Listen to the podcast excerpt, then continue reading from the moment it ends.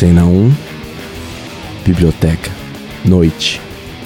Começa mais um Roleiro Podcast! Roleiros! Roleiros! Tudo bom, Ibu? Ah, tudo bom, Sétima Gustavo? edição chegando? Sétima edição, a nossa season finale. E é, já botou spoiler aí, contou surpresas. A gente tem muitas surpresas e reviravoltas aqui pra falar. Sim. Pessoal, comentado, é. Agora vocês estão vendo, a minha voz não tá tão enlatada quanto da última vez. Deixa eu só pedir umas desculpas pelo. Ele usou o microfone que ele comprou na China. Não, é. Os microfones que eu uso e todo o equipamento que eu uso aqui é. É porque a gente pode parecer pela qualidade maravilhosa do som, mas isso aqui não é um estúdio profissional de. Ah, não mente pra ele. É, tá bom, A gente é, tá aqui no nosso mega estúdio, super Sim, confortável. mas são equipamentos que eu tinha da minha época de do rock and roll, minha Ah. época de banda. Sim, sim. Quase E- anos 90, é isso que quer dizer. E o microfone que eu usei é, no programa passado era um microfone que eu amava muito. Era um microfone assim que era. Eu tô usando aqui um, pra quem entende de microfone, um SM57. Que é um microfone clássico pra gravar guitarra, na verdade não é muito usado pra não é gravar. um microfone de voz, Não, não, um é microfone mesmo, de voz, mas como a minha voz ela é cortante e pungente como uma guitarra, ela- ele serve pra mim, é um bom microfone. Que eu, inclusive, eu, eu comprei, eu lembro que essas coisas eram Vocês caras. nem sabem que o sobrenome do Gustavo, na verdade, é Fender. É Fender, exatamente. é Gustavson, que era a Gibson faliu, É. né, em homenagem. Mas esse microfone aqui, quando eu comprei, eu lembro que era meio caro, mas eu fui ver quanto tá custando hoje em dia, tá custando 890 reais. esse Oh, microfone. God, man. E o outro que eu tava usando era mais ainda. Ele, é, ele era um SM58 Beta. E ninguém se interessa por isso, mas quem conhece microfone sabe. Só que eu comprei esse microfone, tava todo feliz. Aí a gente foi fazer um show, se não me engano, de lançamento do segundo disco. E? E assim que a cortina abriu, derrubou o pedestal e o microfone caiu de boca assim no chão. Oh my God, man. Aí agora ele fica daquele jeito que é, parece meio Strokes no primeiro disco, que é meio falando. Parece que tá falando num radinho, enfim. Eu achava que era charmoso, mas ouvindo no podcast foi uma bosta. Parecia que eu tava falando pelo telefone. Posto esse à parte, que eu sempre tenho uma parte importante, né? Pra colocar bem no começo do podcast. Posto esse, esse pré, prélogo, esse, esse prólogo. É, essa É, prélogo. É... Vamos falar porque essa, esse episódio vai ser a nossa season finale por enquanto. Season finale. Foi uma decisão aí que, que tomou muita gente de surpresa, nós inclusive. É uma coisa que não, é, não veio da gente. É uma coisa veio, que. É, de quer certa dizer, forma veio de mim. Veio de você um tempo atrás, é verdade. Mas é, o que aconteceu é meu filho está para nascer aí. nas Luiz is coming! Is coming. E agora eu achava que podcast era uma coisa super simples de fazer, que você gravava em cinco minutos, subia e tava tudo certo. Mas não, cara, podcast é uma coisa que dá um trabalho. Dá um Editar, trabalho, tem que editar, tem que subir, mixar, masterizar. mixar e, e, e pôr as trilhinhas, produzir as entrevistas, editar as entrevistas. Entrevistar. É entrevistar, nem tô falando disso, mas é. E divulgar depois. Então essa coisa tá tomando um tempo que agora que a gente tá nos finalmente do, do processo Luiz Ges- is coming! gestacional, não vai. Acho que é prudente. Não vou. Não posso garantir a periodicidade mais. Exatamente. Por enquanto, gente, é só um. A gente não tá no cancelamentos, é só um season finale. já- Exatamente. a próxima temporada já tá confirmada. né? Voltaremos com novidades e, inclusive, coisas muito interessantes sobre as séries. Mais convidados, tenho muitos convidados ainda que eu já entrevistei ainda, que tem pra entrar, muita gente boa. É, que vou mandar e-mail pra todo mundo pra eles não se desesperarem. Calma, não foi à toa que vocês deram entrevista. Pra vocês ninguém vão- vir aqui tentar te matar no- Exatamente. na drogaria enquanto estiver comprando fraldas. Eu vou falar exatamente, ninguém vai me impedir. Exato. É, e então, assim, mas a gente guardou uma grande, uma entrevista pra, digna de season final. Exatamente. Mas voltando exatamente, Exatamente. você que criou o, o seu, sua corrente anti-exatamente. É verdade. Exatamente. É verdade. Aí, ó. tô, tô tentando esse novo agora, é verdade. É verdade. É, mas hoje, que vocês, estão, vocês já devem saber, porque vocês devem ter visto ali no nome do podcast, mas o convidado é Fábio Porchat. Fábio Porchat. Ninguém menos. Fábio Porchat, é, com quem eu trabalhei bastante. Eu também Você trabalhei, já você, trabalhou é mais ele. do que eu. Verdade, você trabalhou primeiro com ele. Eu fiz o Tudo pela Audiência, terceira Você já foi temporada. roteirista do Tudo pela Audiência. Eu entrei logo depois, ele tá, termi- o Tudo pela Audiência estava no ar, mas eu entrei desde o começo do programa do Porchat. Foi, pa- passei um ano e meio lá muito legal. No, no segundo ano virei chefe de roteiro lá. Olha. Fui chefe de roteiro no segundo semestre do programa do Porchat. Então foi uma experiência muito legal. E agora consegui eh, uma entrevista com ele, que foi difícil, rapaz. O cara, Ah, é, o a cara é agenda age- do cara é difícil. bicho. É, o, o Porchat é o cara que termina a gravação e pega um mototáxi pra ir correndo pro teatro pra fazer a, a peça. já fez isso e agora eu tô trabalhando com ele também no Papo de Segunda, Aham. né? Ele é um dos apresentadores e não só a gente grava ao vivo às segundas-feiras, das 10h30 às 11h30, termina o programa, ele vai gravar O Porta um dos quadro. Fundos. Não, vai gravar um quadro do programa do Porchat, que chama é, Checando o Canal, que ele vai na casa das pessoas ver se elas estão assistindo o programa e tal. Então, quer dizer, ele não realmente é, foi muito. Eu consegui capturá-lo para uma hora aí de entrevista. Eu- O que, que é isso? Um cachorro? Ah, tem um. O meu cachorro tá cavando aqui. É. Tá cavando. Bora, você tá, você tá incomodado? Enfim. É... ele acho que ele, não- ele tá aborrecido com essa história. Mas é. Então foi muito legal a entrevista, vocês vão poder ver. E o que foi bacana é que ele deu dois roteiros pra gente é, deixar de download. Um deles é de esquete, uma das sketches de maior sucesso do Porta dos Fundos, que ele escreveu, a sketch 10 Mandamentos, que é uma sketch muito boa, tá entre minhas preferidas também, dos 10 Mandamentos, quando né, ele vai lá, Moisés vai dizer os 10 Aham. Mandamentos. Muito boa. E ele colocou também, que é muito interessante, a gente fala sobre isso na entrevista, uma sketch que não foi aprovada. Inédita. É, uma sketch que não foi aprovada. Olha, ah, para não ter sido aprovada no Porta dos Fundos, olha, aguardem, aguardem. Aguardem, sim, Será sim. um sketch inédita, e Inédita. sensacional. Sobre Sansão também, tema bíblico. A gente ficou, eu converso com ele um pouco também, como é que, por que ele gosta tanto de tema bíblico. É, enfim, foi um papo muito legal. A gente vai falar com ele logo mais no season final, mas a gente tem que, né, tem- vamos avançar com o programa esse. A gente vai, vamos fazer valer esse programa. exatamente. E então agora é hora do nosso querido quadro Lançamentos e Cancelamentos. Lançamentos e cancelamentos. Ah, hoje tem bastante coisa, hein? Parece que a, a- a televisão americana soube, a, a notícia vazou que ia ter o nosso season final, então eles correram pra cancelar e renovar e lançar um monte de coisa. Afinal de contas, eles são nossos principais ouvintes, não é mesmo, Gustavo? Todo mundo, todo Mas mundo eu nos tinha que falar um Unidos tá negócio. ouvindo. Eu acho que eu peguei o exatamente, cara. tá vendo? Espero que ah, os nossos ouvintes também estejam exatamente falando. Mas Vamos lá para tem lançamentos e muita coisa, tem muita coisa de lançamento que algumas notícias eu fui pegando, por exemplo. É, Rick isso, and Morty? Isso não é exa- vamos, vamos começar pelos lançamentos. Porque tem muita renovação e cancelamento também, né? Mas vamos falar do resto do mês, porque já que a gente vai, Uhum. né, essa season final, pelo menos esse mês não vai ter mais Roleiro Podcast. É, o que tem de lançamento chegando de importante? 30 Reasons Why, Ó. Season 2. Ou será que são 13 novas razões? Será? Ou será que estamos rediscutindo as tre- 13 razões anteriores? Porque são, será que temos um novo caso? Um novo caso que vai, que vai ter 13 razões também? Vai acontecer. Curioso. Então, no dia 18, sexta-feira dessa semana, 30 Reasons Why volta pro Netflix. É, eu, honestamente, não assisti, mas. é, Também não, mas o Netflix me manda e-mails avisando. Avisando, sim, eu ouvi falar muito da repercussão disso aí, né? o- é, Parece que é um tema bacana, é sobre suicídio e tal. É, pra cima, né? Não, mas eu ouvi uma certa, umas críticas de que a, o tratamento do suicídio não seria muito cuidadoso nessa série. Mas vou dizer que assim, tô falando de orelhada, eu não falei. Exatamente, é apenas uma explicação. É, não falei, nunca me suicidei também. Oh, pra- e a Laura Dern? de fala.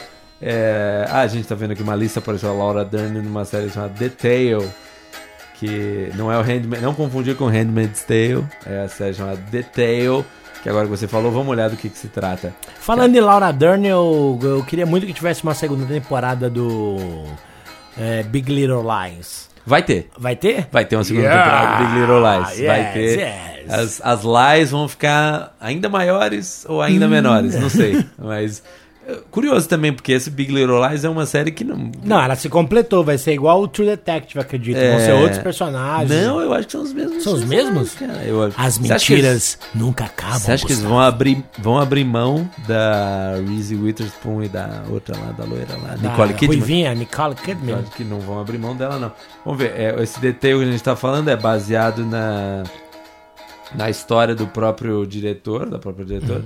Detail é uma investigação nas memórias de uma mulher enquanto ela é forçada a reexaminar sua primeira relação sexual e as histórias que não deve, não deve ter sido muito boa é, e as histórias que a gente conta pra sobreviver. Imagino que seja algo sobre violência sexual pela capa. Não parece que é muito pra cima, não. Mas É, não parece que é uma coisa legal, É, mas mas tá um 100% ali no Rotten, Rotten, Tomatoes. Tomatoes, então, criticamente, vai, vai estrear na HBO no dia 26 de, de maio. Hum, HBO. HBO, o que mais? Ah, no dia 27 de maio, esse sim eu tô curioso também, é, também por acaso também é no Netflix, vai estrear The Break The com a Break? Michelle Wolf. Ah. Michelle Wolf é a humorista é, a stand-up que fez o Jantar dos Correspondentes da Casa Branca esse ano. Ah. E ela arrebentou, assim, tipo, como eles falam, abriu um novo ano em todo mundo ali, porque ela Deu um a galera cu. na cara ali, principalmente a.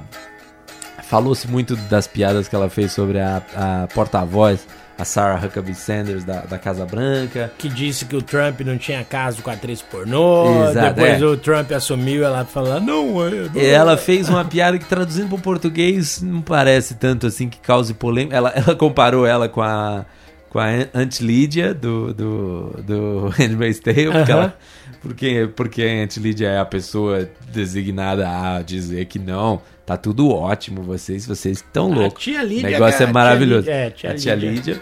E, e também falou que ela que ela faz sombra no olho, queimando os fatos e, e batendo eles até o pó e faz uma sombra no olho perfeita. Mas isso foi considerado, tipo, começar a querer acusar que foi muito grosseria, falar na cara. Mas ah, os humoristas em geral apoiaram ela bastante e criou muita expectativa pra essa, pra essa série dela, que é uma série de humor. Ela falou que tem sketches, tem coisas assim. Chama The Break. The com a. Michelle Wolf, é, é o nome do momento aí no humor, vale, vale prestar atenção, no dia 27 de maio.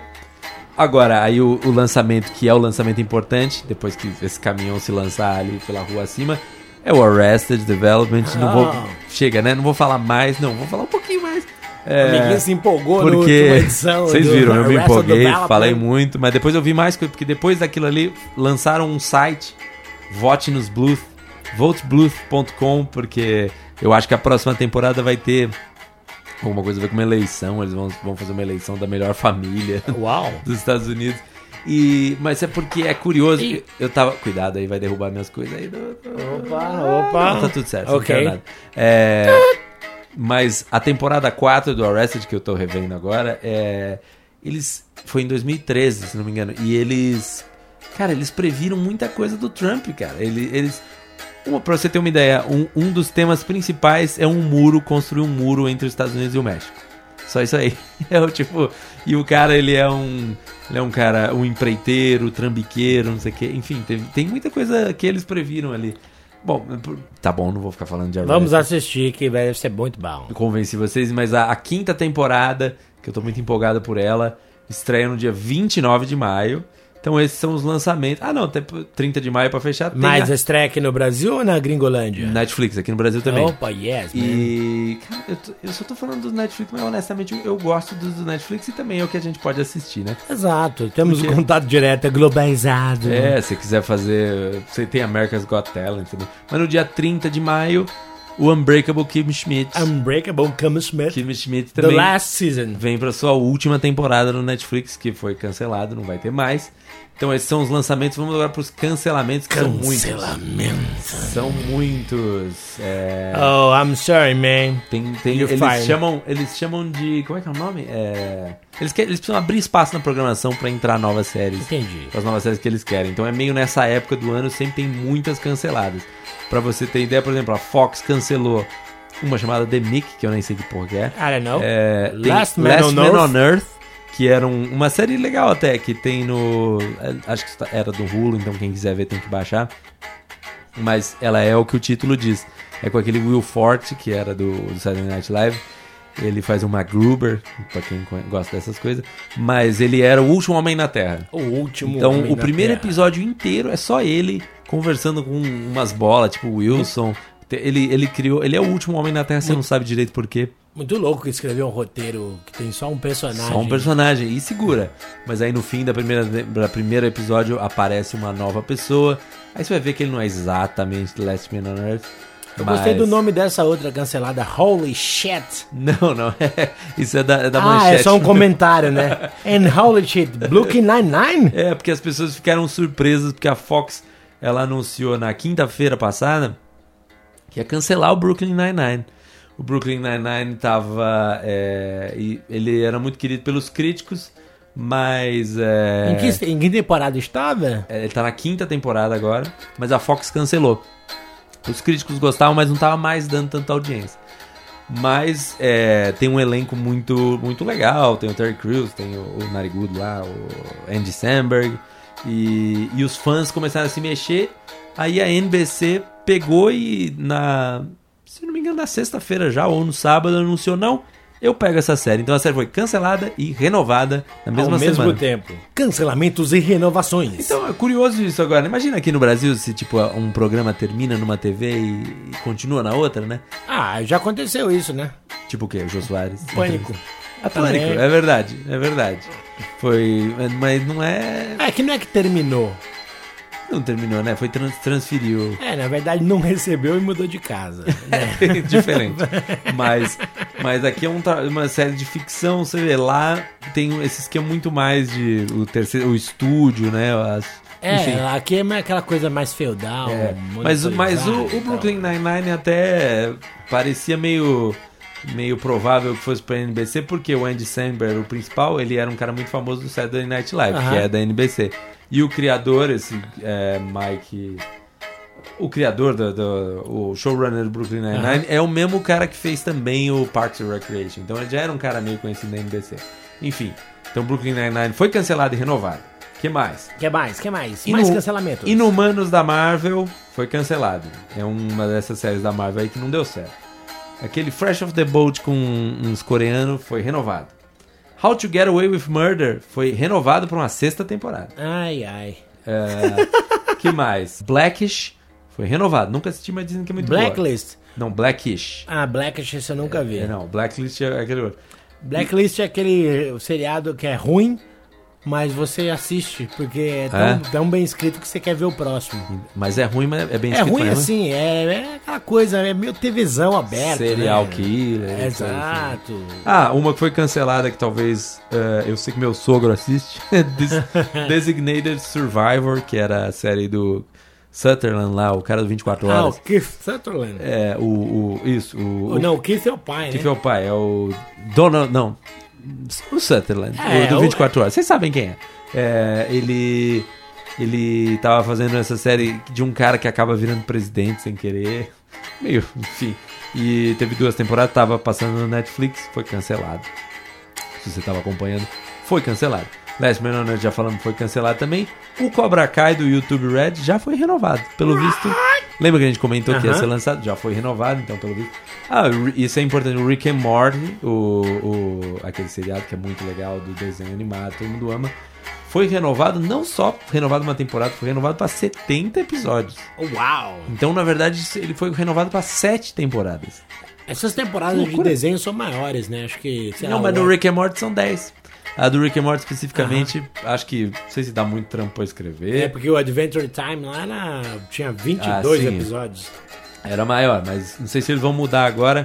Mas o que eu li sobre o Rick and Morty é que eles querem, juntando com as 30, ter 100, 100 temporadas, porque aí vai pro que eles chamam de syndication, que é... Qual seria a palavra pra syndication aqui? I don't know, man. É meio que você pode vender pras TV por assinatura, enfim, você ganha mais dinheiro. Entendi. Quando passa nas reprises, não sei o Seria, é tipo você canal Viva. isso, é. É No meio que canal vender vivo. pros canal vivo. Só que você precisa de um mínimo, nos Estados Unidos, né? Você precisa de um mínimo de 100 episódios. Entendi. Então, você, você garantindo 100 episódios do Rick and Morty, significa que vai.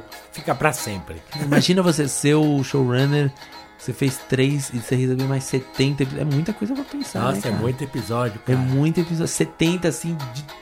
Que porrada. Mas enfim, esses foram os lançamentos e cancelamentos. Links da semana. Links da semana, Embu, eu tenho dois. Dois links. Dois pra falar. É, que também são coisas de streaming aí pra, pra- Porque eu tô muito nessa. Tô nessa do Você streaming. tá amiguinho malandro streaming. Malandro streaming, é, mas são coisas que dá pra você que tem legenda em português. Também não tô tão pedante quanto antes. É, quer dizer, tô fingindo. Mas. Minha voz tá acabando. É, season finale. Vamos concentrar, vamos My voice concentrar. finale também. Eu assisti, quem assistiu, muita gente viu o documentário Wild Wild Country. no- Wild Wild Country. no Netflix sobre o Osho, que agora é conhecido como Osho, né? Que é um velho muito doido, é uma história muito louca de quando o Osho tinha um, um, um retiro lá na Índia, onde, onde é até agora onde, ah, o centro, Osho Center Internacional, mas ele decide decide também. Dizem que, na verdade, ele estava devendo pro governo indiano, ele ia ser preso lá, enfim. Tem vários debates, já, já começa a polêmica aí. Mas ele decide que ele vai para os Estados Unidos. Que nos Estados Unidos tem liberdade de religião. Ah, é porque ele chega a sofrer um atentado, né? Onde alguém tenta matar ele e tal. E aí, ele tem uma, um abraço direito dele, que é a Sheila, que é praticamente a personagem principal desse Wild Wild Country. Que ela é, cara, ele é que personagem incrível. Ela é uma mulher brutal. Ela não faz, ela não, não- ela não, não, não mede esforços. É, eu não sei se eu quero contar agora, porque pra quem não conhece, é muito legal ver. Você vai ver, não é possível que isso vai acontecer. Não é possível que isso vai acontecer. E a coisa vai tomando. Eu só digo assim, a coisa vai tomando proporções absurdas. É, envolve envenenamento de uma cidade inteira, envolve metralhadora, envolve SWAT, envolve exército, envolve perigo de morte, envolve traição, Oh my god, man. envolve xenofobia, envolve suruba, envolve tudo. Porque eu- o Rajnit Osho, né? O Osho, Uhum. Rajnit, ele tem vários nomes, na verdade. É, a, a Sheila chama ele de Bhagwan. E aí é, ele era um meio um guru do amor livre. A gente tá. O amor livre já tinha passado, né? Já tinha a questão dos anos 70. A gente tá aqui em 81. Mas é meio que uma nova onda do amor livre. Quem era os ricos americanos iam lá. Podia transar, todo mundo transava com todo mundo. E aí ele vem trazer isso, só que ele vai pra uma cidade no Oregon. é, muito interior do nada. Nossa. assim, nada. Um Skype. É uma cidade chama Ant Antelope. Antelope, né? A cidade chama. Ah. Que tem, sem brincadeira, 40 habitantes a cidade tem. Oh. Só que um desses habitantes é irmão ou filho do fundador da Nike. então, você vai ver na merda que vai dar. Vai dar uma merda incrível. Esse documentário já em si é uma, é Aham. uma dica pra quem quiser assistir. Mas a dica que eu vou dar é uma entrevista que o Vulture fez com os diretores do Wild Wild Country. Porque é muito curioso como eles conseguiram todo o material, porque tem os próprios os Rajnish, eles se filmavam lá dentro, porque eles criaram, eles gastaram tipo 11 milhões de dólares, que nos anos 80 hoje deve ser um, sei lá, 100 milhões de É dólares. por aí. É, com porque certeza. a inflação para construir uma mega cidade numa, numa fazenda lá e a ponto que eles estavam armados, eles tinham e aí os outros, os fazendeiros em volta meio que também é tudo aqueles caipira que atira nos outros também Que você estavam compra alma no É. Walmart. ah, então, aí, enfim, é uma treta. E aí, é uma entrevista muito legal. Eu vou botar o link no post. é, de, que os diretores ainda meio não sabem quem tem razão. Porque você fica meio assim, uma hora você fala, nossa, esses caipiras são uns caipiras, não deixam, não deixam uma comunidade de amor livre, eles só querem fazer amor livre. Mas depois você vê e pensa, cara, Que não é bem os assim. caras também estavam fazendo arma química lá dentro, enfim. Bom, é, é muito interessante a história, então quem assistiu já. Quem não assistiu, a minha dica é Wild Wild Country para assistir. E quem já assistiu, minha dica é essa entrevista com os diretores. Que eles falam muito de como fizeram o roteiro, o que, que eles deixaram de fora, como é que eles pegaram, trabalharam com material de arquivo. É muito bacana. E a outra dica é rápida. É, eu tô dando essas vou dar mais dicas porque a gente vai ficar um pouco tempo fora para você ter bastante o que fazer. Né? É, um, a Para dica- ocupar o seu tempo. e a- é uma dica rápida, uma série inglesa, e essas séries inglesas são muito boas porque só tem seis episódios, então você vê rápido. É uma série inglesa que tá no Amazon Prime, pra não dizer que eu só falo do Netflix. É, chama Fleabag. Fleabag. É uma série. Eu não vou falar muito sobre ela, mas é assim, é sobre uma. É uma. Uma geninha, ela é, ela é mais nova que a gente e dá raiva pra caramba porque ela escreve muito bem. Ela fez uma peça One, Man, One Woman Show, né? Uma dessas peças monólogo naquele festival de Edinburgh, que é um festival de Edinburgh, é minha pronúncia. Edimburgo, ela é, né? Edinburgh, é, de Edimburgo, na Escócia. É Escócia? Edimburgo, Escócia. Escócia na Escócia. É, fez muito sucesso essa peça dela e foi transformada numa série pela Amazon Prime e também nunca pela BBC, eu acho que foi. É, mas a série, assim, é muito bom. Se você gosta de Girls, é, assista que você vai adorar. Fleabag chama. E se você não gosta de Girls, assista também, porque eu acho que é melhor. É melhor que Girls. Uma é bela dica, hein? então, esses foram os links da semana. Vamos para. Entrevista da semana. É, já falamos um pouco sobre a entrevista, eu não preciso apresentá-lo, porque vocês já os conhecem, Nono. Ele é o Fábio Porchat, tá em tudo quanto é lugar. Uma época tava até demais, era uma piada que ele estava em todo lugar. do O cara tá no super. Você vai lá no supermercado mundial no Rio de Janeiro, quem tá lá na porta do elevador, Fábio, Fábio Porchat. Porchat, ele fez. Ou é Guanabara, coisa. sei lá, essas Mas coisas. talvez o que as pessoas não saibam é que o Fábio Porchat foi o roteirista. Ele primeiro, começou como roteirista. o primeiro trabalho dele foi o roteirista do Zorra Total. Ele, assim, trabalho mesmo remunerado e tal. Ele, ele foi ser ator. Todo mundo conhece aquela história do. Que ele foi no Jô Soares, né? Que aham. fez o- um trecho dos normais ali que tinha escrito. Mas isso aí já era um. Por exemplo, ele fez uma cena dos normais que ele mesmo tinha escrito. Então já, ele já. É, mas, na verdade, não foi isso que fez ele entrar na TV. Ele, ele vai explicar a história melhor, mas é, o primeiro emprego dele mesmo é como roteirista por conta de outra coisa, de uma peça que ele escreveu e tal. Então ele, ele conta de com- como foi trabalhar no Zorra, na época, o Zorra anterior, né? A esse que a gente conhece agora. Mas como foi trabalhar ali, foi lá como ele aprendeu a escrever o roteiro, aprendeu a trabalhar em grupo. E, enfim, e aí a trajetória dele como roteirista e ator e um pouco como isso leva ao Porta dos Fundos e as coisas vão acontecendo com ele. Enfim, a história toda tá bem contada, ele conta muito bem. É, então vamos, vamos falar com ele, porque minha voz tá acabando. Vamos falar. Né? Então vamos falar, então vocês vão ver que minha voz vai voltar maravilhosamente agora. Vai, sabe, pela mágica da, da, da, da quebra do tempo. A gente é Quebra do muito tempo. louco, a física não explica nada disso. E a gente vai falar com o Fábio Porchat agora. E lembrando que ele, ele deixou dois roteiros. No post tem dois roteiros originais do Porta dos Fundos para download que vão ser lidos aí durante a entrevista. Você vai ouvir, a gente vai ler os roteiros do, do Porta dos Fundos. Mas agora fiquem com o Fábio Porchat, season finale da primeira temporada do Roleiro Podcast.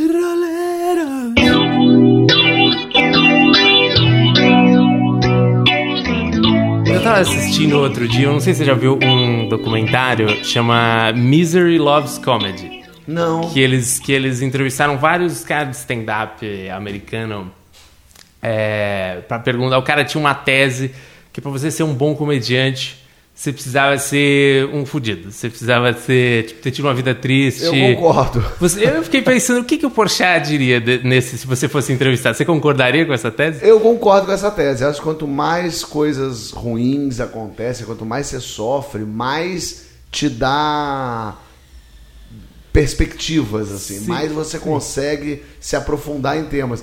Não é uma coisa que eu use pra mim, por acaso. Aham. Eu sofro muito pouco. É, porque você não é um cara que passa essa imagem. É Não, não, E eu não tenho isso, assim, eu não choro, eu não tenho parentes que morreram. Eu acho que quando morrer um, vai morrer uns 40 junto Uhum. Sim, aí. sim. Eu vou sentir na pele o que é isso. É. Mas eu não tendo a ser muito sofredor. Até porque eu percebi uma coisa, quando dá uma coisa errada, isso vira piada. Certo. Então sempre que acontece alguma coisa ruim, eu na hora já penso, "Ih, ótimo, isso já vai virar uma piada. Mas desde sempre foi assim? Você foi Ah, assim? desde que eu comecei a fazer stand-up ali, eu já, já saquei isso. Mas eu tento. Eu odeio que as coisas deem errado, até porque eu sou muito produtora, assim, eu corro atrás de tudo, faço tudo funcionar. Então, quando alguma coisa dá errada, me irrita, me incomoda.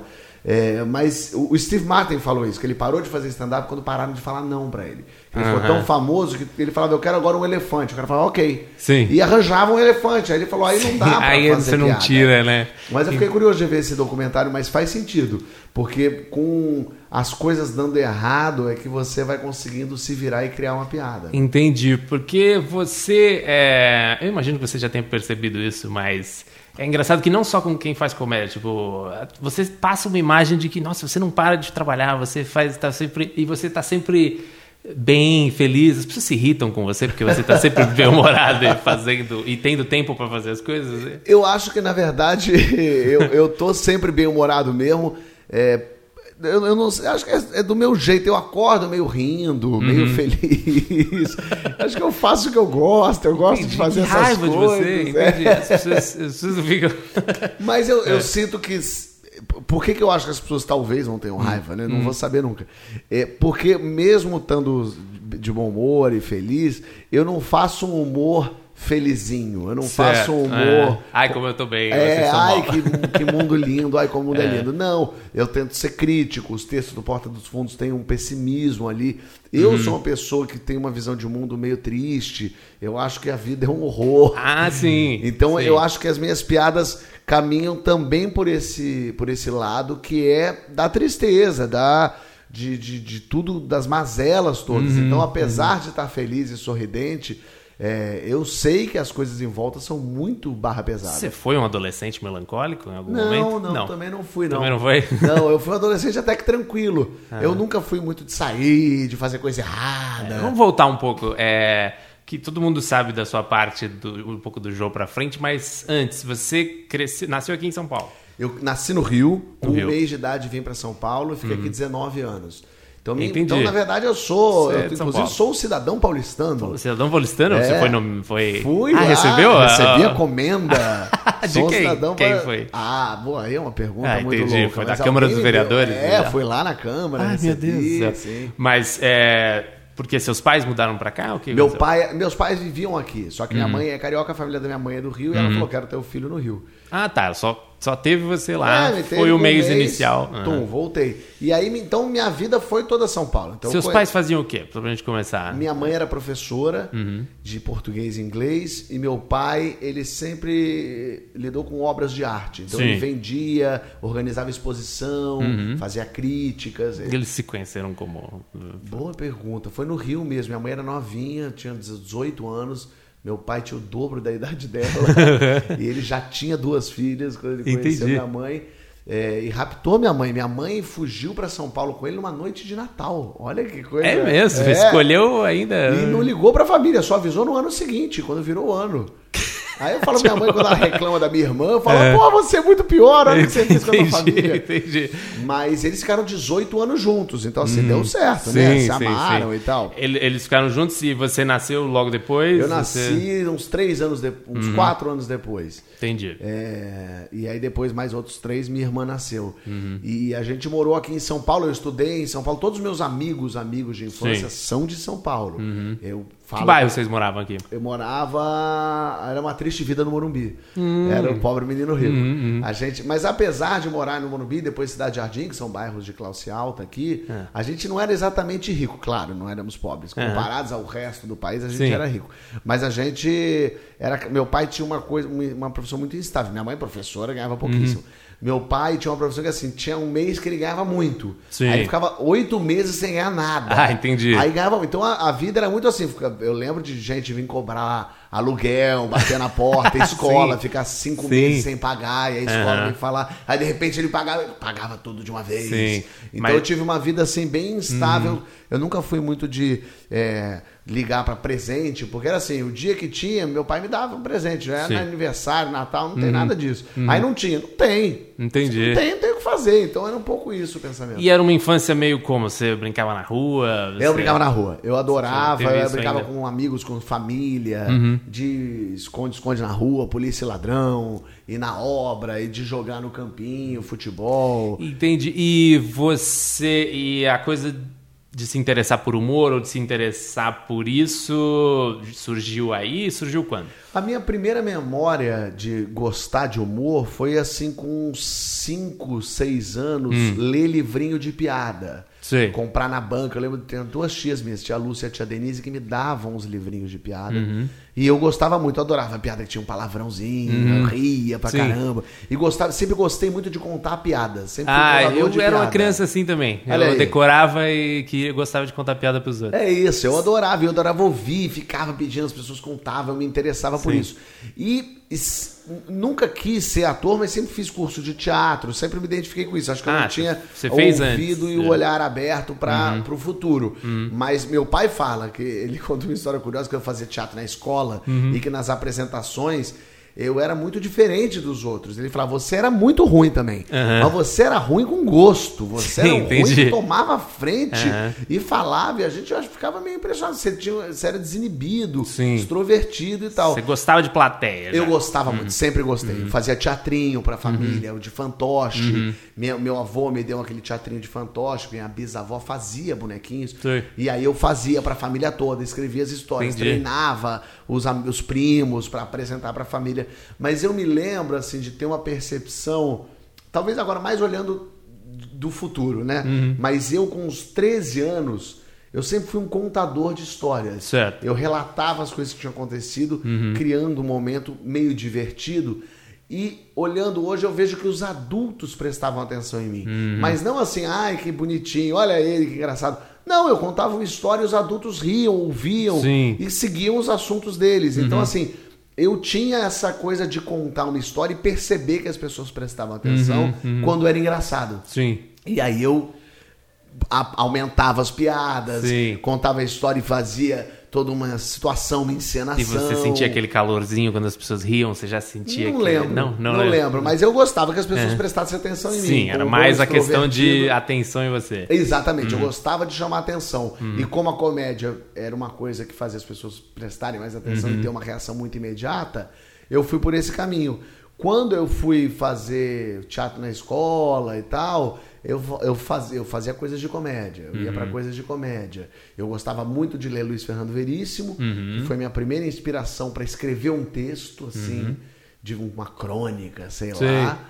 É, mas eu, desde adolescente, sempre gostei muito de ver filme. Eu Hum. era aquele cara que ia na Hobby Vídeo. Sim. E ia lá, pegava um filme, assistia e devolvia no mesmo dia. Você lembra o que você assistia muito assim? Tudo, eu assistia tudo de É, verdade. Eu tinha opiniões. Uma das minhas diversões era ficar na Hobby Vídeo ajudando pessoas a escolher os filmes. Jura? É, tipo, ser, eu ficava lá e aí o cara ficava olhando e falava: Você já viu esse filme? Eu não, não vi. Ah, é muito bacana, o ator tal.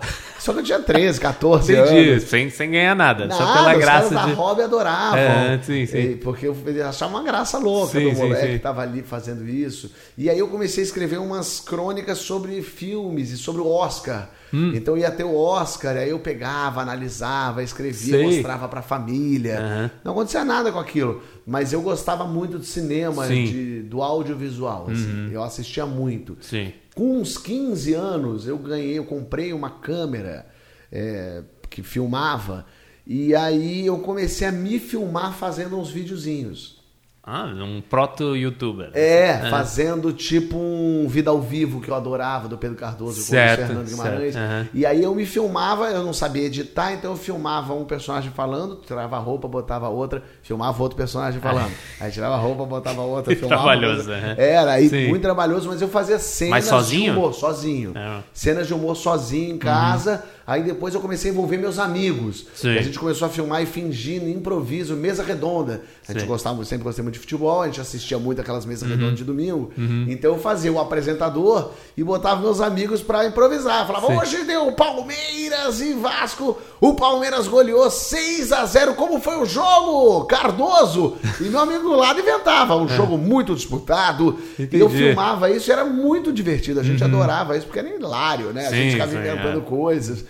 É, e aí filmamos alguns, umas paródias de linha direta. Sei, sei, sei. Então eu, eu tenho tudo isso guardado. Caramba. Uns comerciais, tipo um 406, o melhor travesseiro do mundo. Ontem a convidada, a convidada de um dos programas, ela fazia a versão em português do, do, do 1406. Mas na vida real, No Brasil, verdade? é, aqui no Brasil, ela que fazia a versão em Olha português. só. A Patrícia Oriolo foi uma das convidadas do podcast. Ela, ela trabalhou na Record nessa época Que era engraçado. que a Record tinha uma agência in-house pra fazer as propagandas, então, não sei o quê. Aí ela recebia o material e fazia, você, precisa, não sei o Ela maravilhoso, isso aí é bom. E, te- e aí, como é que você, você escolheu a administração pra fazer, não foi? É, quando a gente não que sabe o que a gente quer fazer, a gente escolhe a administração. Eu estava na escola, eu nunca fui um bom aluno. Não era mal, não, mas era um aluno nota 6,5, 7. Sei. E aí eu fui fazer, facu- eu fui fazer vestibular normal, não sabia o que eu queria da vida, a administração. Seus pais não, não te indicaram nada. Não, nunca foram muito de dar opinião sobre a vida, assim. Uhum. E aí eu falei, ah, vou fazer. Aí fiz três vestibulares. Uh, para FAP, para SPM e fiz para USP. Na USP, quando eu comecei a prova, eu fui embora. Eu falei, não vou passar, isso é uma grande mentira, não tem o que acontecer. A FUVEST eu nem não- voltei para outros lugares. Entendi. Mas na FAP eu passei e passei na SPM. E eu queria marketing, então eu Hum. fui para SPM porque lá é muito forte o marketing. Eu fiz administração e marketing lá. Entrei, eu lembro que eu entrei na faculdade, eu fiquei numa lista de espera, eu entrei pro outro, pro segundo semestre. Sei. E eu fui na escola e falei para os professores, passei na faculdade, SPM, os professores, "Me- verdade? Passou mesmo? Eles ficaram muito impressionados de eu ter conseguido você tinha passar, passado, porque eu entendi. não prestava atenção nas aulas. Uhum. mas eu retinha muito, assim. Eu não era muito de estudar em casa, mas eu, eu sempre Sim. fui muito assim, de estar falando com você e pre- prestando atenção no que está acontecendo ao Uhum. redor. Então eu estava tendo aula, conversando com um amigo, mexendo, não sei o quê, mas eu, Uhum. eu absorvi aquilo tudo. É, mas aí passei para a SPM e entrei para fazer a faculdade. E entrei normal. Nesse período eu já estava fazendo um curso de ator na- no INDAC, que era um Hum. curso bastante bom de teatro aqui, mas tudo Uhum. não era profissionalizante, era aquele meio pré-profissionalizante. Então eu fazia umas três vezes por, por semana Que tipo de aula. exercício era?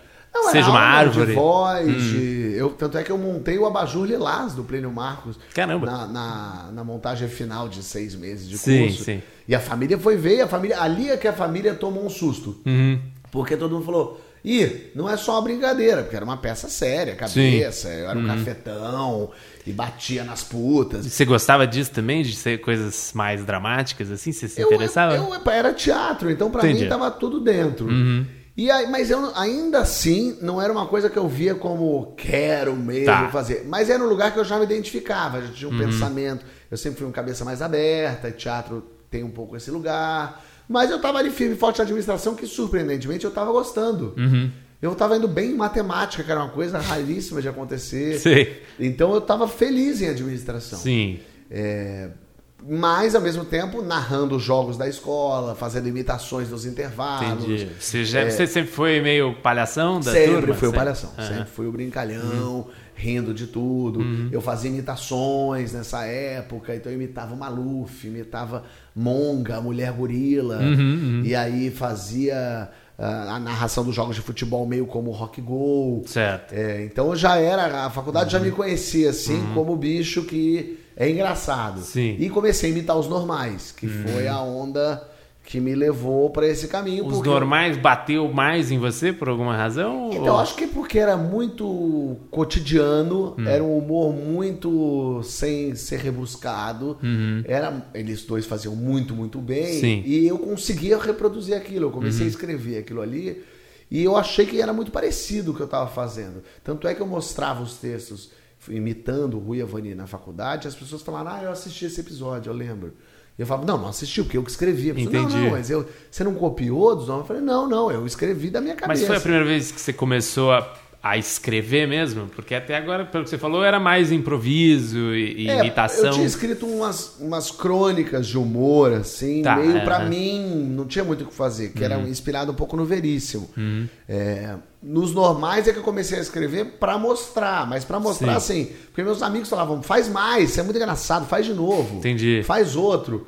E aí eu voltava na outra semana com um diferente. Uhum. E eu ia fazendo no intervalo da faculdade, fazia pra vários grupinhos, assim. No meio da confusão, tinham cinco pessoas, eu fazia. Aí ia pro, pro povo do lado, fazia o povo do Meu lado. Deus, ia meu pro povo Deus, do lado, entendi. fazia. Ia fazendo assim, dez grupos fazendo, o pessoal ria muito. Entendi. E ponto. Você fazia que nem você fez no jogo, os dois personagens Exato. ali. aham. Como eu fazia muito, eu tinha o texto muito decorado, muito na minha cabeça. Por isso que fazer ali no jogo foi fácil. Uhum. Porque o texto já estava muito. E olha que eu ainda errei ali no jogo, mas o texto estava muito fácil, Uhum. estava muito rápido. Eu fazia aquilo todo dia.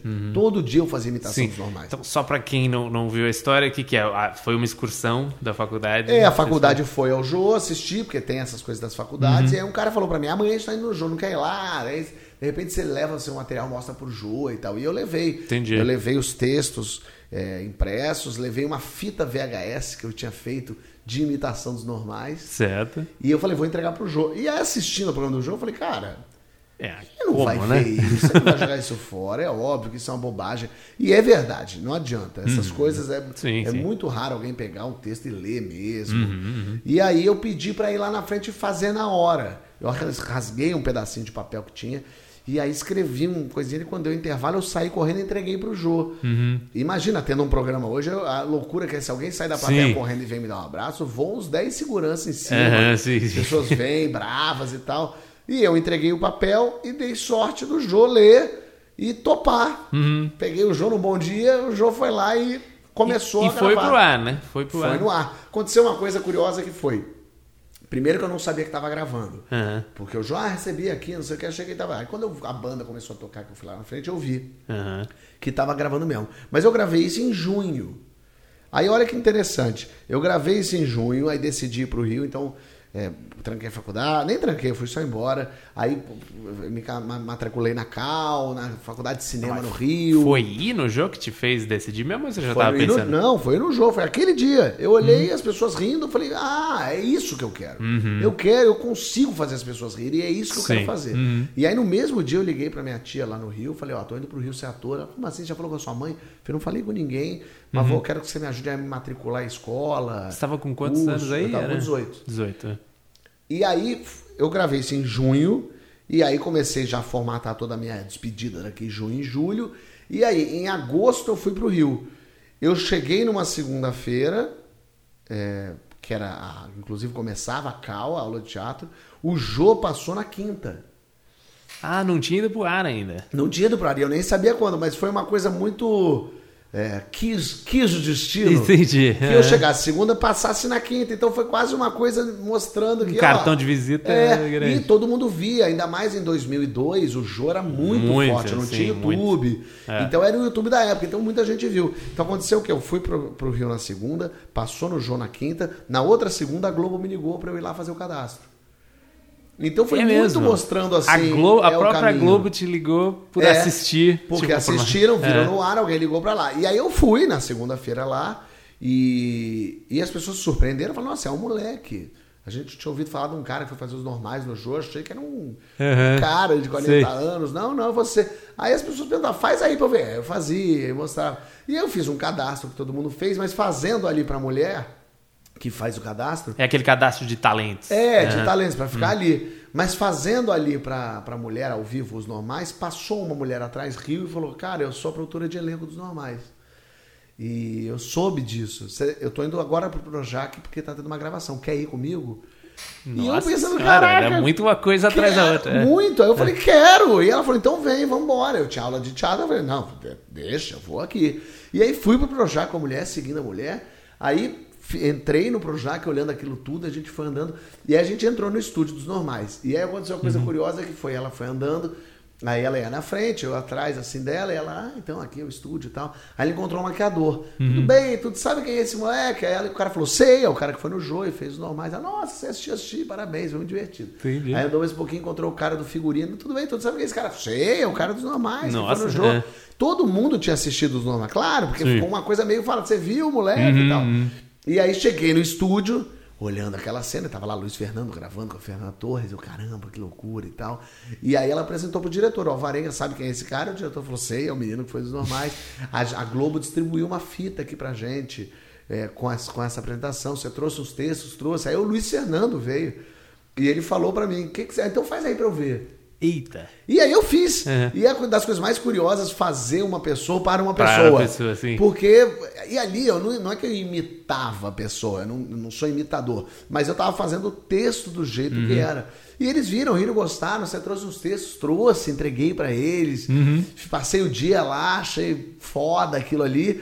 E aí, nunca mais nada aconteceu. Ninguém me ligou, não deu Parecia nada. que ia ser no dia seguinte. Parecia que, tipo assim, de- acabou, minha vida começou. E não Uhum. aconteceu nada. Nunca mais ninguém me ligou, ninguém mais falou coisíssima nenhuma, ninguém me chamou de cadastro mais nenhum. Uhum. E aí, mas foi ótimo, porque daí eu fiquei na escola de teatro, fiquei três anos e meio Uhum. na Cal, me formei como ator. Lá eu conheci o Paulo Gustavo e o Marcos Magela, que eram da minha Uhum, turma. Eu saí da Cal formado.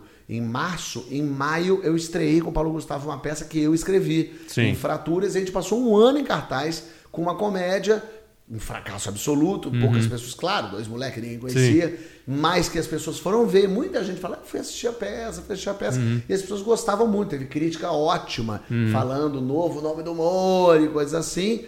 E aí, passado um ano, Maurício Sherman foi assistir a, peça, Essa peça ainda, a primeira. o Infraturas, e me chamou para escrever para o Zorra Total. Uhum. Ele falou, olha, quero te contratar como roteirista e tal. E aí o Paulo foi fazer Minha Mãe uma Peça, e eu entrei na Globo como redator. Uhum. Mas nesse curso que você fez, é, você estudava roteiro também, escrever ou era um curso de atuação mesmo? Não, curso de atuação, De totalmente de atuação. atuação. Até tinha uma coisinha ou outra de roteiro, mas muito pra, pouquinho. Aqui no Brasil a gente não tem os cursos Sim, é. como lá nos Estados Unidos. Agora até tem, agora a Cal também é faculdade. Certo. Então também criou uma outra importância, o que é muito legal. Uhum. Mas não tinha curso de roteirista zero. Eu até pedi, eu, eu lia muito, eu gostava. Eu Ali eu comecei a estudar mesmo. Uhum. Sim, é. O que, que você estudou? Porque até o momento você escrevia roteiro meio, imagino, sem pensar. Você imaginava o que era e escrevia. mas- Durante o curso de teatro, eu comecei a escrever muito. Comecei a escrever muito sketch. Uhum. Sim. Muita coisa, tudo de humor. Sketch, cena. Eu comecei a escrever sem saber o que era, porque eu nunca tinha visto e feito stand-up na vida. Mas comecei a escrever um stand-up. que Uhum. Era, uma- era eu falando sobre o dia a dia. Eu não sabia o que que era aquilo, não sabia se aquilo Sim, era uma peça sim, ou não. sim. Fui descobrir mais tarde que aquilo ali tinha Você não tinha nem, utilidade. tipo, nem referência americana? Não, de... não tinha. Seinfeld começa a passar aqui, é o quê? 2003, 2004, É, assim começa também, a né? Uhum, passar muito pra frente. Eu sempre assisti muita série americana, desde Who's the Boss. Sim, sim. É, Três é demais. Eu Uhum. sempre assisti essas séries The Nanny, Uhum, o próprio Mad About e tal. Mas eu nunca pensei com o olhar Sim, sim, sim. profissional. É. E aí na escola de teatro comecei a escrever muito sketch. Eu escrevi os sketches e levava no mesmo dia lá pra eu e o Paulo a gente fazer pras pessoas. Sim. Você já, pessoas Monty verem. Python já era uma coisa que você via nessa época? Monty Python, já. já- a vida de Brian Uhum. é, e o, o sentido da vida Sim, e sim. o Cálice, em busca do cálice sagrado eu já tinha assistido Então essa muito. referência você já tinha. sim total né? Mel Brooks a história do mundo eu amava Sim, assistia e era incrível então eu tinha essas referências de comédia e gostava muito mas nunca analisando Uhum. Sim. sempre achando muito engraçado Instintivamente reproduzindo é, ali. é. É. E aí na escola de teatro, ainda assim era muito teatro, teatro mesmo. Uhum. Então todas as peças que eu lia eram Shakespeare, eu gostava muito do teatro absurdo, Uhum. é, eu gostava Beckett.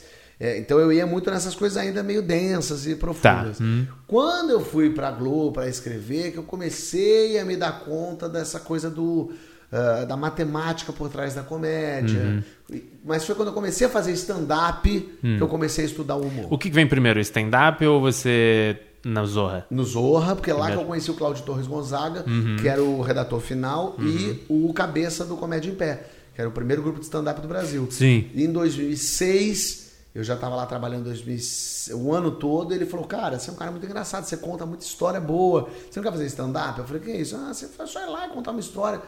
Aí eu falei, tá. Ele falou, escreve um texto e me mostra. Aí eu cheguei em casa, peguei o texto que eu tinha escrito. Sim. E mostrei pra ele, falei, era escrito à mão ainda. Uhum. Eu falei, é isso? Aí ele leu e falou, é exatamente isso. Bota isso no computador, decora esse texto e faz. E aí em 2006, no final do ano, tinha uma apresentação que era ele, o Paulo Carvalho, o Caruso, Uhum. o Niso Neto e eu era o convidado. Uhum. E aí fui lá e fiz e foi ótimo. Deu certo, foi engraçado. Era teatro? Era... Não, era num barzinho, Num em bar, né? Copacabana, só pra amigos, tinha, sei lá, Uhum. 30 amigos deles, eu nem chamei ninguém. E aí o pessoal riu e gostou e falou, cara, é isso aí. Mês que vem tem outra. Uhum. Escreve um outro texto aí. Eu falei, tá bom, eu escrevo. E aí no mês seguinte fiz, e aí ele falou, olha, consegui um esquema seguinte, em dezembro, toda quarta-feira, num bingo que tem ali na, no, Flamengo. Sim. É, de tá graça. 2004, é Isso isso? foi 2006. 2006, 2006. E tem um bingo, vamos fazer, vamos. Tem que escrever um texto diferente por quarta-feira. Eu falei, tá bom. Aí fomos lá, fizemos. E aí já me apresentando para pessoas meio soltas, o amigo do amigo. Sim, começou a ir lá, era de graça e tal. E aí a gente fez uma, duas sessões e uma produtora falou que foi a Lina, quero entrar nisso aí, vamos fazer, vamos. E ela conseguiu uma pauta. Ela falou, olha, a partir do ano que vem eu consigo em janeiro pauta pra gente toda quarta-feira à noite fazer no Teatro Laura Alvim. Hum. No Rio. E aí a gente falou, bom, mas agora é sério, agora é Uhum. no teatro, vamos, vamos. E aí começou. E aí eu Entendi. comecei em 2017, em 2007, Aham. eu comecei a fazer stand-up de verdade. Sim. Mas antes da gente entrar nisso aí, voltar um pouco. que Eu queria um pouco da sua experiência no Zorra, de a primeira vez que você trabalha profissionalmente com Sim. roteiro. Co- Como é que era o esquema lá? É, tinha uma reunião, cada um jogava ideias, é, ou chegava esquetes pra você, vinha do elenco? Como é que funcionava, mais ou menos? O Zorra foi uma experiência sensacional. Primeiro foi meu primeiro trabalho Sim. eh, e, e primeiro salário também. Nunca tinha. O seu primeiro trabalho assim. foi esse, hein? É. É. E aí eu entro no Zorra com 20 redatores, Uhum. um mundo de gente, uma coisa super esquemática. Você era o mais novo. Eu era o mais novo, Uhum. disparado, eu tinha 22 anos.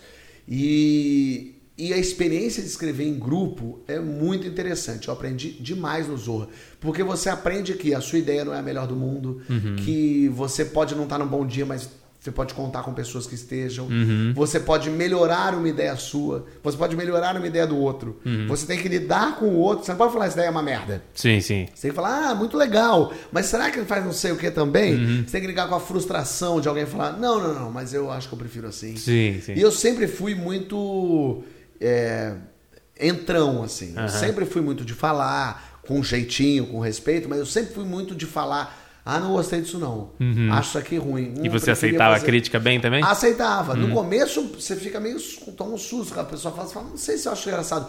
Mas aí você vê e você fala, não, tem razão, Uhum, é mesmo. E muita gente muito experiente lá e tal. Mas eu sempre fui muito de me meter, porque o meu pensamento é, tem que ser engraçado. Então quanto mais engraçado, melhor. Não importa se a ideia é sua ou minha. Sim. Tem que estar muito engraçado. Eu lembro de estar na grande família, ter acabado de entrar e estar fazendo uma cena com a Marieta Severo e, e pensar, puxa, ela podia falar desse jeito que é mais engraçado. E falar pra ela, Marieta, pensei numa coisa aqui. Pensei nessa piada assim. Ela falou, ótimo, vou fazer.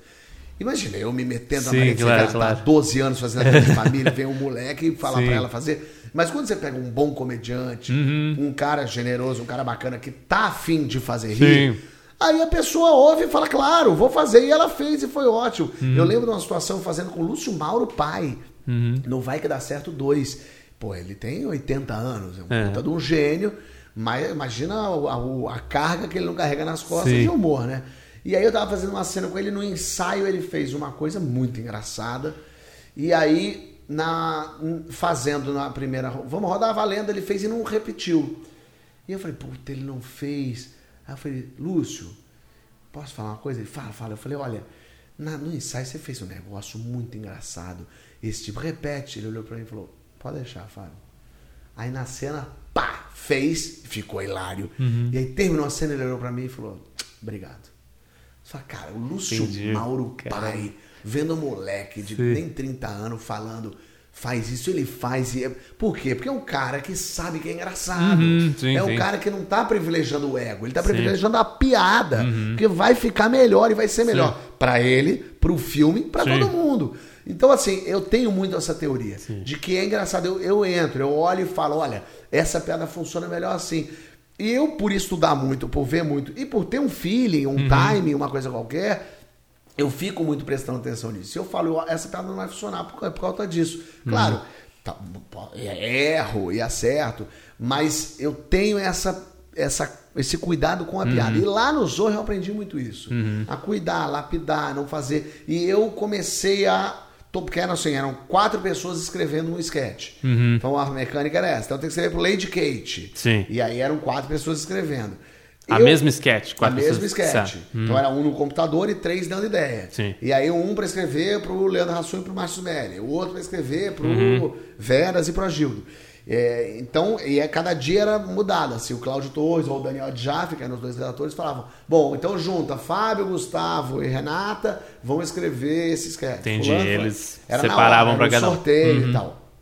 E aí é, eu comecei a assumir o computador. Uhum. Porque como eu tenho essa coisa meio de prestar atenção, saber ler e ouvir as pessoas, eu comecei a tomar a frente Sim. de escrever e ouvir as piadas e colocar e ajeitar e dar meio uma redaçãozinha final minha para aquelas piadas que todo mundo falava.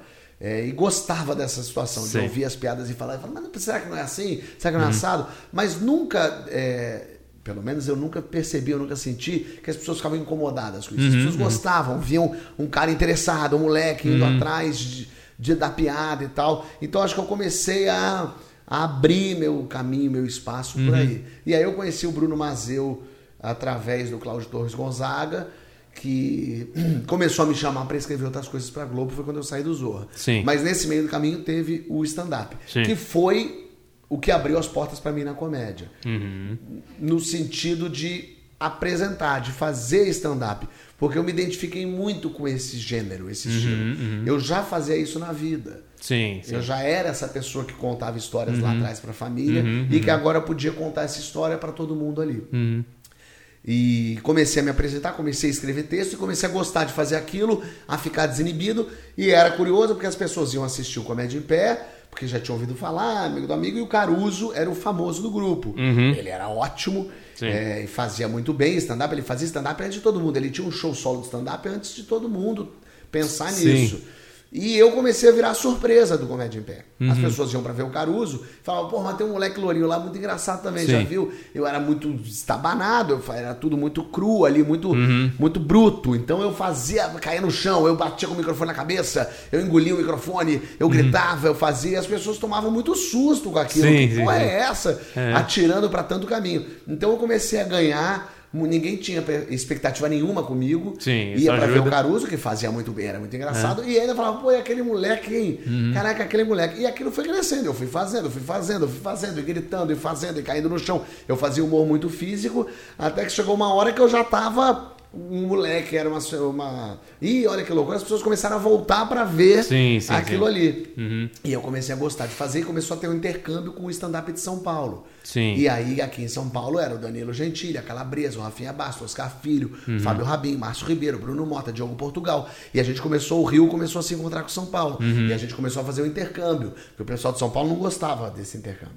A gente do Comédia em Pé começou a levar o pessoal pra lá, atrás, vir pra cá. E aí a gente começou a se conhecer e virar uma turma. Sim. E era uma turma da putaria, era uma turma que ficava bebendo à noite, era uma turma que aprontava, Uhum. era uma turma que se divertia muito é, fazendo stand-up na noite. Uhum. E aí não tinha, ninguém sabia o que era stand-up. A gente tinha todo começo de, de show falar stand-up é um tipo de humor, Sim, não é sim, personagem, não tem cenário, não tem figurinha. Ah, é, é. Tinha e aí a- explicar. é, porque o público não entendia é. direito. Ué, mas não é piada que ele conta, não é, Uhum. não é um português falando.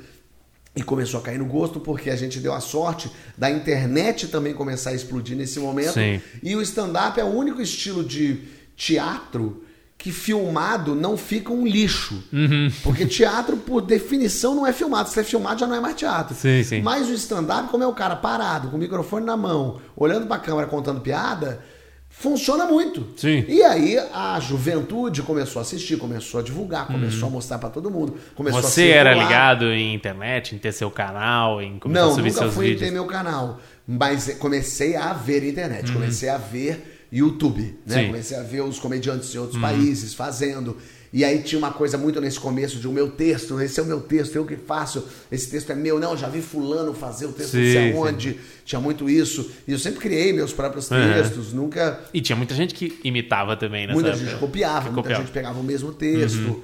E começou a ter essa discussão, que era uma discussão nova pro humor. Que é o texto é meu, a piada é minha.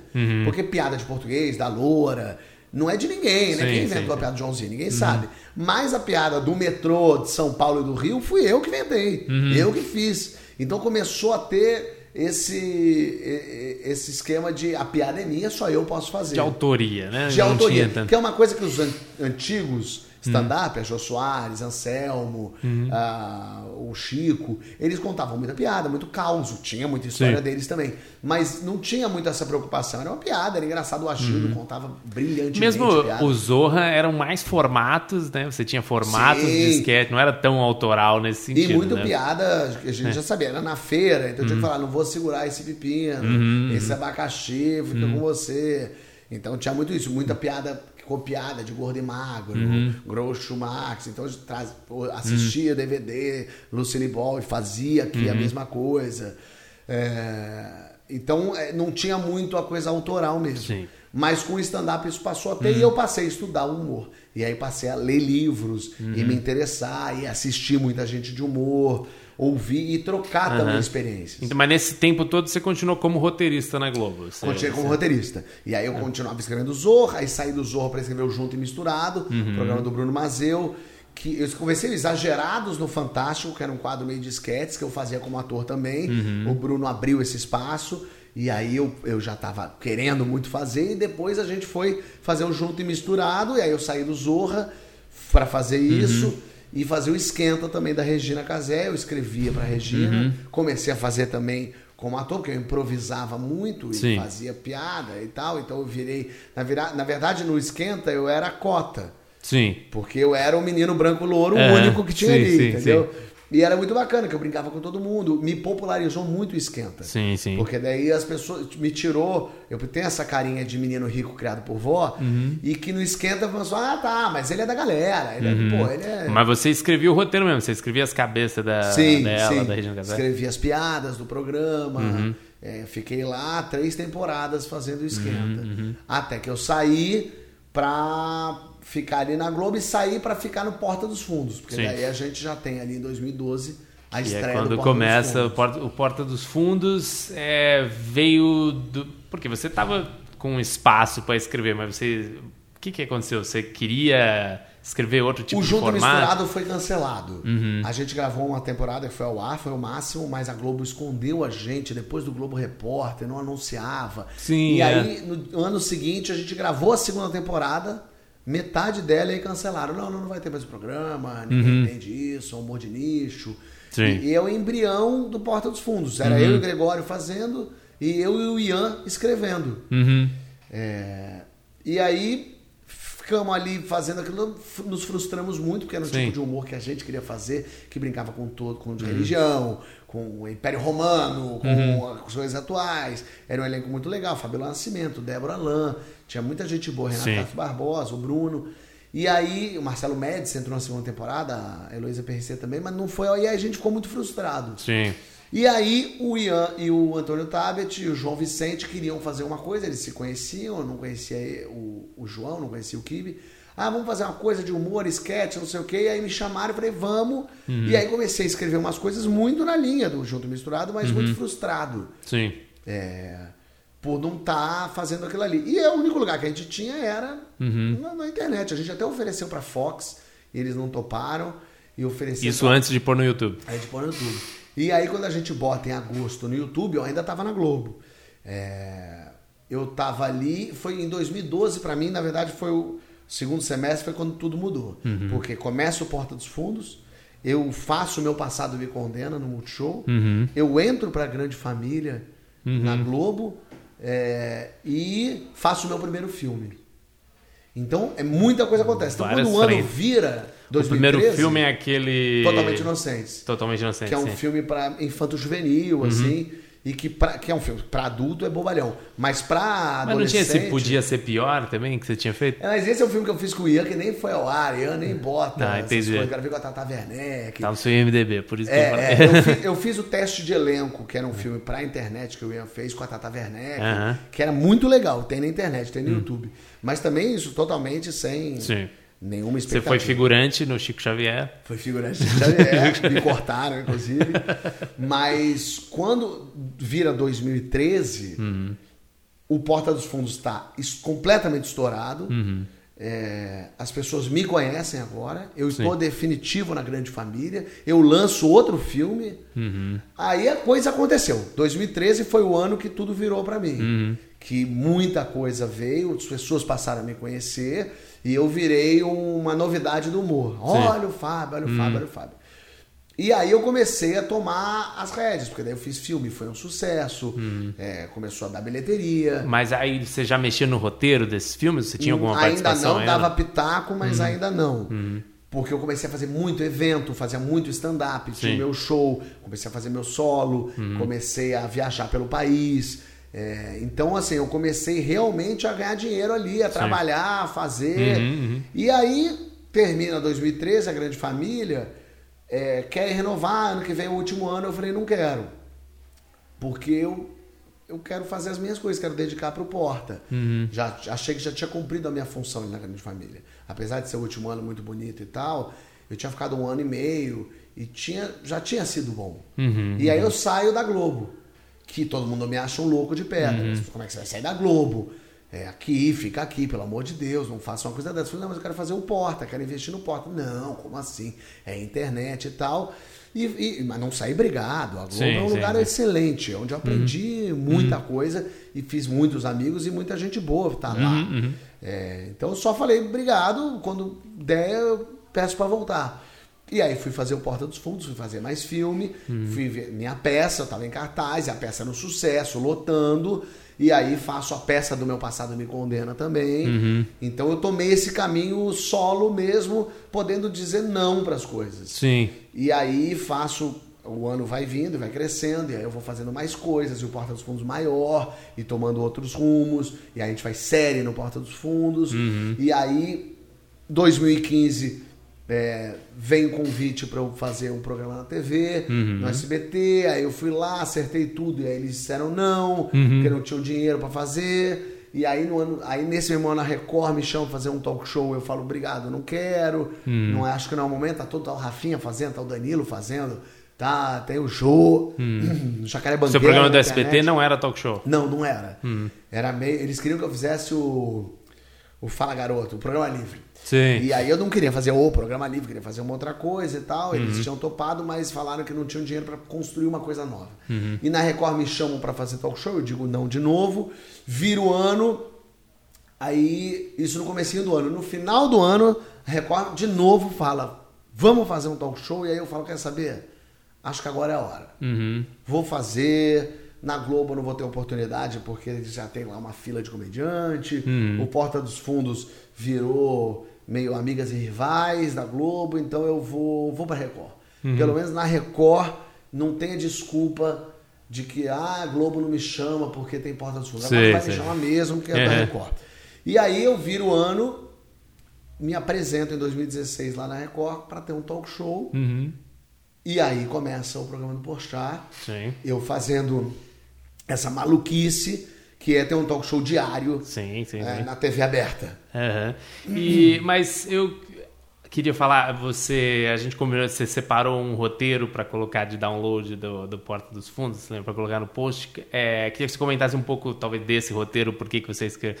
E um pouco do como é que é o processo para, pelo menos, ou como era no começo, de escrever os roteiros da- das esquetes, assim. Vocês tinham um formato, fecharam num formato, foram descobrindo o que, funcionava melhor. Como é que, como é que funciona no Porta dos Fundos? Os primeiros textos, cada um ficou meio encarregado de escrever uns três textos e levar para uma reunião pra gente ler. Entendi. E chamamos os amigos. Clarice, o Gregório, o Veras, a Júlia, a Letícia, o Marquinhos. Ninguém era, não tinha porta ainda. E a gente percebeu que apesar de ser muito diferente um sketch do outro, a gente falava muito do mesmo jeito, de uma maneira informal, um Sim. tipo de humor escroto, é, para ser interpretado de forma muito natural. E a gente viu que a gente tinha uma unidade, apesar dos temas e do jeito de escrita ser muito diferente. Então a gente começou a escrever e esse fu- funcionou porque a gente estava numa mesma onda, que era falar da- das coisas que estão acontecendo à nossa volta e o tipo de humor que não tinha na TV, que não deixavam, que não, tinha- não podia falar nome próprio, não podia falar nome de marca, não podia falar, falar palavrão, não podia falar de vários assuntos, não podia falar de religião, de coisas pesadas. Sim, e a gente sim. falava de tudo isso. A gente escreve e até hoje é o mesmo processo. Cada um vai para casa, escreve três roteiros e leva na reunião de texto, sem ninguém ver, Sempre três. sempre três. E eram dois, agora são três. E aí a gente leva os roteiros, bota, todo mundo manda para mim, eu abro o meu computador e eu e o Gregório a gente lê os roteiros em voz alta, fazendo ali da, pela primeira vez, vendo. E aí a gente na hora decide aprovado, reprovado ou mexe, ajeita. Poxa, tá muito bom, mas tá curto, aumenta que tá muito divertido. Ou é, me dá que eu mexo aqui, eu ajeito porque eu tenho Sim. piada boa pra colocar. Ou joga fora, tá um lixo. Não, muito ruim. Não, ah, essa piada já vi em algum lugar. Isso é sempre o mesmo dia da semana? Toda sexta-feira. Toda sexta-feira. Toda né? sexta-feira é reunião de texto. É o dia que a gente consegue se encontrar. Uhum. E aí a gente aprova, sei lá, tem uns 15 roteiros, a gente aprova 5, Uhum. joga fora uns 8 e uns dois a gente mexe. Tem dia que não aprova nenhum, já teve ah, 15 roteiros, joga tudo fora. Uhum, Não tem nem assim volta. Ruim, ruim, ruim. E tem dia que aprova 12. Uhum, Sucesso. Então vai, vai, vai variando. Sim. A gente começou a escrever, escrever, escrever e a gente se preparou para fazer o Porta. Não foi uma coisa que de repente a gente lançou. Sim. A gente, seis meses antes, começou a escrever roteiro, começou a filmar, começou a pensar que dia da semana lança, como é que lança, o que, é melhor pra fazer. Vocês o têm uma é. frente de quantos roteiros, mais ou menos? Hoje a gente tem 100 roteiros já, já escritos e aprovados Uhum. e 40 sketches já filmados. Caramba. É, então já Pra tem. entrar. é, Se muita- morrer todo mundo, ainda tem várias Ainda semanas. tem o ano. Aham, tem Ainda o dá ano. pra fazer o ano. Entendi. É, e tem que ter, porque a gente lança três sketches por semana e tem um claro. processo todo de produção. E a gente é diferente no nosso caso, a gente não é youtuber. A gente não pode ligar o celular e fazer um videozinho, entendeu? A gente Sim. tem uma produção, edita, sonoriza, ajeita a cor. Isso desde o começo Desde também, o que é começo. uma diferença. Total. Não se produzia tão bem assim, né, É, o Porta fez uma coisa que ninguém fazia, que era fazer bem feito pra internet, Uhum. com qualidade de TV. Muita gente fala, ah, mas não é internet, é Porta dos Fundos. Uhum. E a gente se orgulha muito de poder mostrar uma coisa que poderia mostrar na TV. Sim, sim. E a gente mostra, passou na Fox, os sketches, passa hoje na MTV. Então a gente é, faz um conteúdo que poderia tranquilamente passar na televisão. Uhum. E esse roteiro que a gente vai ter pra download, qual, qual que é? Porque... Eu, na verdade, assim, são, é, são 850 roteiros do Porta Sim. hoje. Aham. É, eu acho que podia ser legal mostrar um roteiro que foi aprovado e um que não foi aprovado. Sim, é Para as bom. Uhum. pessoas entenderem qual, qual é a onda. Os 10 mandamentos foi uma ideia que o Ian tinha tido de, de Moisés ah, ter os 10 mandamentos ali, as pessoas questionarem, que eu escrevi. Uhum. É, escrevi e é um roteiro que eu gosto muito e assistindo hoje o sketch eu me divirto demais. Sim, a sim. gente botou muito caco ali, Aham. é, então vai ser bom que vocês vão poder ver o roteiro e ver roteiro o caco que, a o gente colocou. aham. Mas já tinha tudo pensadinho, assim. O roteiro ele é muito trabalhado e isso eu dou muito valor ao roteiro. Lá no Porta a gente dá muito, porque tudo começa no roteiro. Sim. Todas as palavras que estão ali foram escolhidas porque elas são as mais engraçadas. Uhum, Aquele jeito, às vezes a gente muda um jeito de falar, porque ele pode dar um outro entendimento para piada. Uhum. Sim. Então, quando é bom quando eu, eu vou gravar um roteiro que é meu, ou até dos outros, porque eu estou sempre nas reuniões, que eu defendo muito o texto. Sim. Uhum. Alguém quer mudar, eu falo, não pode mudar. Porque isso faz um sentido por aqui. Ou se é para mudar, eu tô ali e falo, não, tá, então vamos mudar assim. Uhum, vamos mexer desse jeito. Sim. Você acha que esse respeito ao roteiro é uma coisa que não era tão comum na TV também? Tipo. Mas Acho que era assim. É. Eu via na grande família as pessoas faziam Era roteiro assim, bem não era? direito, no junto e misturado. É é porque o ator é uma raça, né? A gente improvisa, a gente vai atrás da piada. Se a pessoa tá rindo, não importa se a piada é boa ou ruim, a gente quer fazer graça. Então o Fábio roteirista é mais chato que o Fábio ator. Sei, sei. Eu ali na hora faço várias coisas, improviso, mexo. Mas eu, como roteirista, fico de olho em todo mundo. Então, no Junto e Misturado, por exemplo, eu escrevia. Eu tava por trás, de, eu sabia todas as piadas. Então, quando Sim. alguém ia fazer uma piada, eu falo, não pode fazer isso. Porque senão vai perder vai atrapalhar na frente, né? Aham. Então eu ficava muito, fico ainda muito atento. No próprio programa do Pochá, falar, essa piada não pode ser armada desse jeito, tem que ser de outra forma. Aham. E o roteiro do Porta dos Fundos que não foi aprovado? O roteiro que não foi aprovado é do Sansão e da Lila, que eu escrevi da Lila. Da Lila era uma bicha cabeleireira que corta o cabelo de Sansão. E, e que ninguém não gostou, não acharam muita graça. Mas eu reescrevi e fiz Sansão chegando na guerra, com o cabelo todo escroto. É, porque da Lila, a mulher dele cortou porque estava se usando muito. E ele ficou, na verdade, ele ficou fraco porque ele ficou ridicularizado certo. pelos É. amigos. Sansão chega no campo de batalha onde seu exército o espera. Está com cabelo loiro e um corte estilo He-Man. Sansão. Estão todos prontos? Paulo. Que merda é essa, Sansão? Sansão. Eu sei, desculpa o atraso. Paulo. O atraso que se foda! Que merda é essa no seu cabelo, porra? Sansão. A Dalila que cortou, não gostou? Paulo. Por que ela fez isso? Sansão. Ela disse que eu precisava dar uma mudada. Paulo. Era melhor ter cortado uma perna, então! Sansão. Ela diz que tá se usando muito. Paulo. No carnaval? Sansão. Tá tão ruim assim? Paulo. Cara, ruim seria se ela tivesse chupado o meu pau na frente da sua família no Natal. Isso aí é um acidente de charrete envolvendo três mulas e um rabino ortodoxo. Homero, chega. Gente, que horas que. Vê o cabelo de Sansão. Que isso? Trote de faculdade? Sansão. Minha gente, é só um cabelo. Dalila fez uma balaiagem e hidratou as pontas. Daqui a pouco cresce. Vamos pra batalha logo. Paulo. Você vai assim? Sansão. Ué, eu iria como? Paulo. Não rola! Fica aqui e vai guiando a gente no grito. Sansão, eu vou liderar vocês. Homero. Será? Sansão. Vocês não querem que eu lute essa batalha porque meu cabelo tá escroto? Paulo. Se ele estivesse escroto, não teria problema nenhum. Mas é que isso pro escroto tem um quilômetro de estrada de terra em dia de chuva. Sansão. Cara, vocês são muito chatos. Eu raspo essa merda então. Pega uma faca. João chega com o cabelo azul. Homero. Que que é isso? João. Ganhei um milhão de seguidores. Pananana. Pananana. Os créditos. Aquiles está ao lado de sua mulher. Mulher. Tá muito tenso você, meu amor. Faz uma massagem nas costas. Você precisa dar uma relaxada. Deita aqui que eu vou fazer uma massagem no seu pé. Às vezes não tem muita explicação. Às vezes não é bom, não é bom. Uhum. Tá sem graça. Às vezes um implica.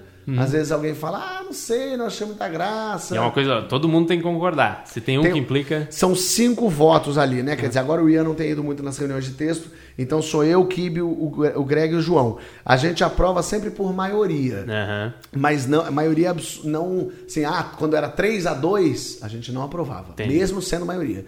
Era 4 a 1 Porque às vezes um não gosta porque não gosta de futebol, Sim, não gosta desse ok. não sei o quê. Mas quando era 3 a 2 a gente fala, tem alguma coisa no texto que não tá legal. Vamos reescrever. Eu quero falar um pouquinho só. Onde vem seu interesse por tema bíblico, assim, também, Fraga? Eu adoro religião. É. Eu acho muito interessante, eu acho tão curioso. Você já foi religioso? alguma Nunca fui religioso. Meus pais não são. É, eu, eu acho muito interessante uma pessoa acreditar numa coisa que não existe. Uhum, A pessoa falar, não, não, eu acredito em Deus e Ele que curou minha filha. Uhum. Eu acho isso tão peculiar Uhum, que me interessa. Sim, sim. Eu, eu- eu- agora não dá mais, porque eu sou conhecido. Mas eu andava pela rua e tava tendo um culto, eu entrava para assistir, Uhum. entrava numa missa para ver, já fui em terreiro. Eu acho muito Isso mesmo antes do Porta dos Fundos. Antes do porta, É. antes do porta. Sempre me interessei. Eu sempre fui ateu, mas agora mais militante, mas eu, eu sempre estudei muito, assim. Uhum, É, fiquei. O próprio Monty Python tem lá, o Sim, A Vida sim, de. Brian, que é das melhores coisas que já foram feitas na comédia. Uhum. É, é- tem que ter uma cultura da religião muito interessante. Eu acho que tinha que se ensinar religião nas escolas. Uhum. Não é a religião católica, evangélica. Tinha que ensinar a história das religiões. Uhum. Afinal de contas, o mundo é regido por isso. Sim, sim, A sim. gente está no ano de 2018, depois de Cristo. Uhum, claro. Afinal de contas, Só pra. Né? ateu ou não, eu estou Uhum. vivendo no mundo depois de Cristo. Exatamente. É, mas eu sempre me interessei muito e sempre achei muito divertido poder brincar com a instituição Uhum. tão forte é, como é a religião. Uhum. Então eu sempre gostei muito de fazer. No Porta, acho que 90% dos textos de religião Uhum. eu escrevi. E agora, um pouquinho só pra falar do seu filme eh, que você escreveu agora. Com a Dani Calabresa? É, que você. Chama Mude de Vida, Pergunte-me Como. Eu escrevi junto com a Cláudia Jovan. É uma história minha. É uma comédia romântica. A ideia de um cara que resolve largar tudo e virar, ter uma Pra você vida. é fácil escrever um longa, assim, sentar e escrever um roteiro de longa? Fácil não é porque eu não tenho técnica. Uhum. É, mas a Cláudia Jovan tem. Eu não sei que, a- que horas tem que dar a virada, que momento que Sei, o personagem sei. principal tem que cair a ficha dele e tal.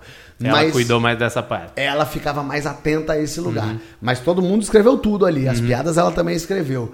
Mas pra mim funciona muito quando eu tenho uma ideia. Uhum. Tenho a ideia na cabeça. Um cara que tem uma vida merda e aí ele no aeroporto, ele é demitido e aí no aeroporto ele tá saindo, tem um cara com uma placa com um nome no desembarque, ele fala eu sou esse cara. E assume a vida de um cara. Uhum. Você tinha esse, esse, esse Eu ponto tinha de esse partida. Uhum. plot. E aí ele se apaixona e, e lá ele descobre que ele vai ser um palestrante motivacional, Uhum. que tem que animar todo mundo. Eu tinha isso. E achava que isso dava um filme. E deu. Uhum. Mas a Claudinha veio pra tá, mas vamos organizar isso. Como é que vai ser? Como é que vai funcionar? Quem ele vai encontrar? Quem são esses personagens e tal. Como é que termina também, né? Exato. Terminar um filme é, é difícil. É mais difícil terminar. E é uma comédia romântica, então você vai deixar eles juntos? Não vai? Vai ser aquela mesma história bobinha, que eles vão lá e, ah, então tá bom, eu te perdoo. Como é que vai ser isso?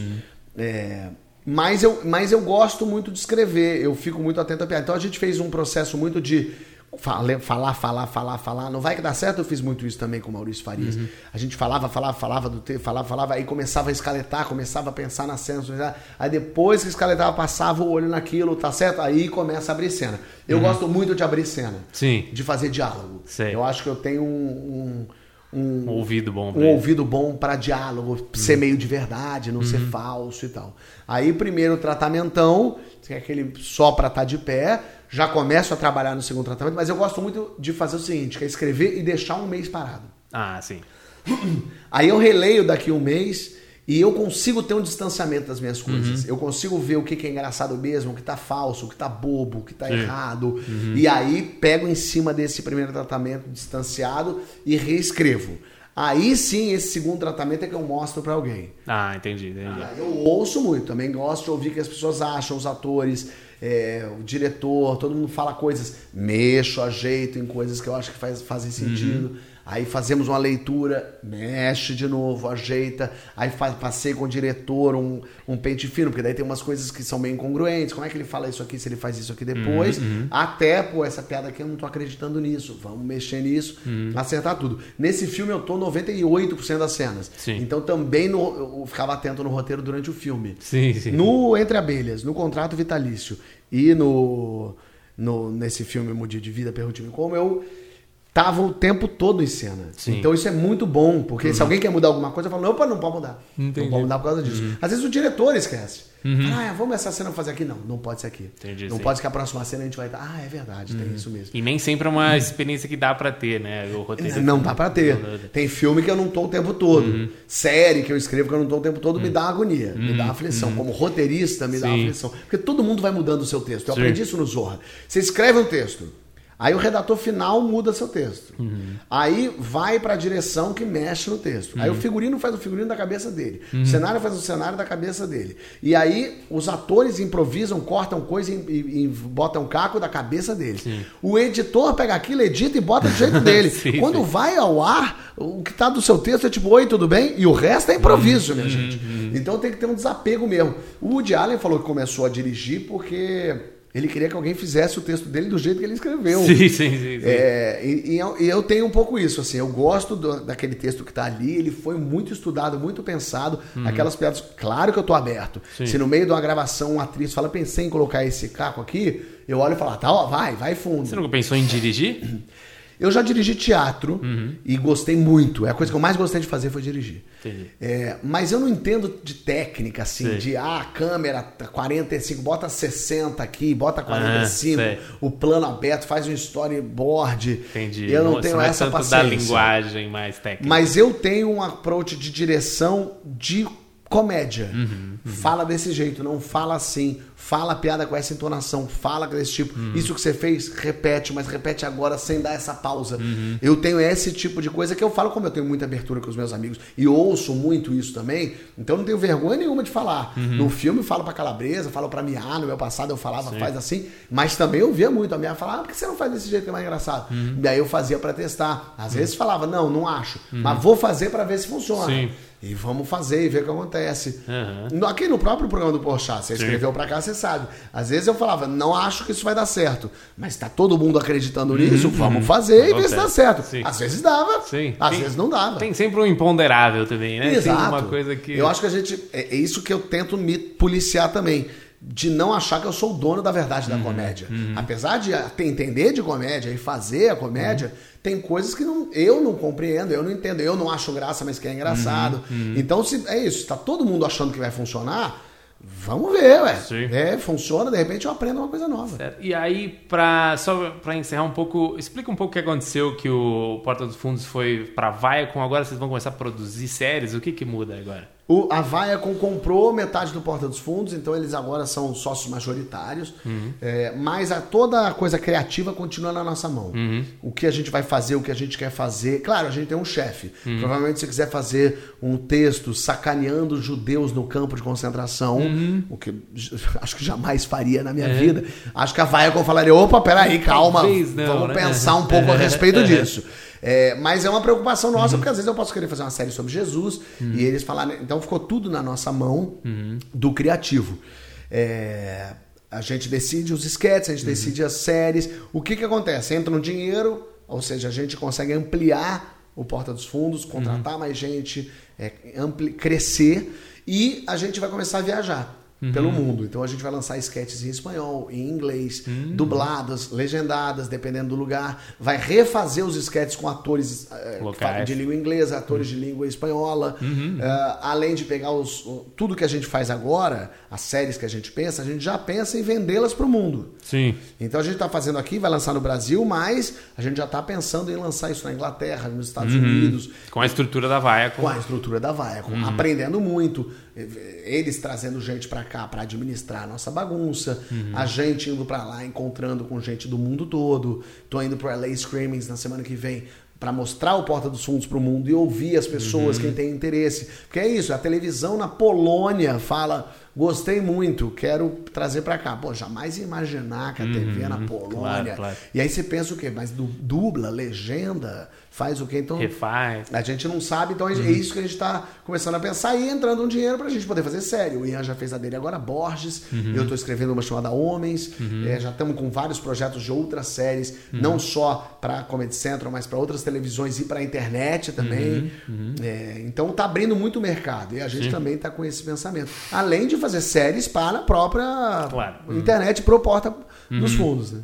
E última coisa que eu sempre peço para todo mundo é indicar um livro, um livro que você leu e gostou e que te, te fez repensar, talvez. Um livro que você volta para ele quando você está escrevendo. Eu Você gosto muito da Revolução dos Bichos. Eu acho um livro brilhante e é um livro que o pessoal de esquerda diz que é de direita, o pessoal de direita diz que é de Entendi. esquerda. É Eu um lugar adoro que você isso. gosta de estar também, né? É, adoro esse, Aham. exatamente, adoro esse lugar. E acho um livro que mostra muito a precariedade do ser humano e mostra Uhum. muito como a gente é, é mesquinho, como a gente é pequeno, tacanho Uhum. e como o mundo não tem muita solução. Voltando ao tema do pessimismo, Vol- fechando. Voltando à melancolia, a Entendi. revolução dos bichos. Entendi, muito bem, muito obrigado, doutor. Eu que Valeu, agradeço. Muito obrigado aí, boa sorte nas suas próximas. Nem precisa de sorte, mas. Sempre precisa de sorte. Precisa de sorte? Então Estamos tá bom. só- boa só sorte para suas próximas. Valeu, obrigado. Valeu, Gustavo. E foi isso. Fábio Porchat. Não queria que acabasse, mas acabou. Acabou, grande Pochá, muito obrigado pela entrevista. Um- Uma honra trabalhar com o Pochá. O Pochá é um cara gente fina, cara. Grande abraço, muito, muito legal trabalhar com ele. Foi uma experiência ótima, cara. Entende de roteiro, respeita roteiro, sabe a importância Exato. do roteiro para o humor. Quem não liga, quem não dá impor- importância devida ao, ao roteiro no humor ainda não vai, não vai longe, vai, vai tá mal. Então ele é um cara que sabe fazer isso muito bem, escreve muito bem, gosta de escrever, é um cara bom de colaborar. Eu tô puxando o saco, não- já, já deu É, entrevista, cara. né? Ele é seu chefe, né? É, Então é meu tá chefe ainda, é verdade, é verdade. Eu posso, então eu posso. então um abraço nosso aqui, abraço do Embu, seu ex-colega também. É, então é isso, gente. O, essa vai ser, essa, esses sete episódios. Quem não ouviu todos pode voltar e ouvir. Fizemos sete episódios muito bacanas. Você pode baixá-los, escutá-los e de trás pra frente, de frente pra trás, fazer mixagem, Sim. fique à vontade, divulgue, Lembrando que os, comente. o site do roleiropodcast.com.br tem mais coisa. Tem todo mundo que todo mundo que deu entrevista indicou livros, muito legal. Então tem uma página de leituras indicadas de livro.